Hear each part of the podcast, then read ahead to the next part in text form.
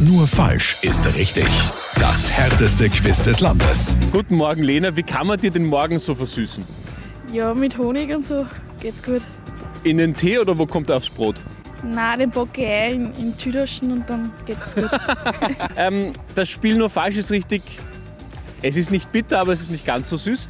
Ähm, ich stelle dir jetzt 30 Sekunden lang Fragen und du musst immer falsch antworten. Geht's sich aus? ja, passt. Okay, Lena. Bei welcher Sportart gibt es Touchdowns und Field Goals? Äh, Fußball. Nenne mir eine ungerade Zahl. 10. An welchem Fluss liegt Enns? Äh, was? also, ähm, an welchem Fluss? Äh, Salzer. Oder wie ja. Welcher Alkohol kommt in Rumkugeln?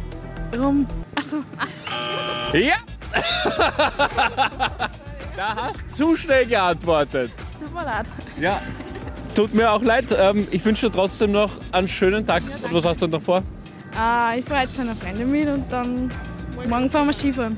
Ja, cool. Nur falsch ist richtig. Jeden Tag im Mehrmusikmorgen. Radio Arabella.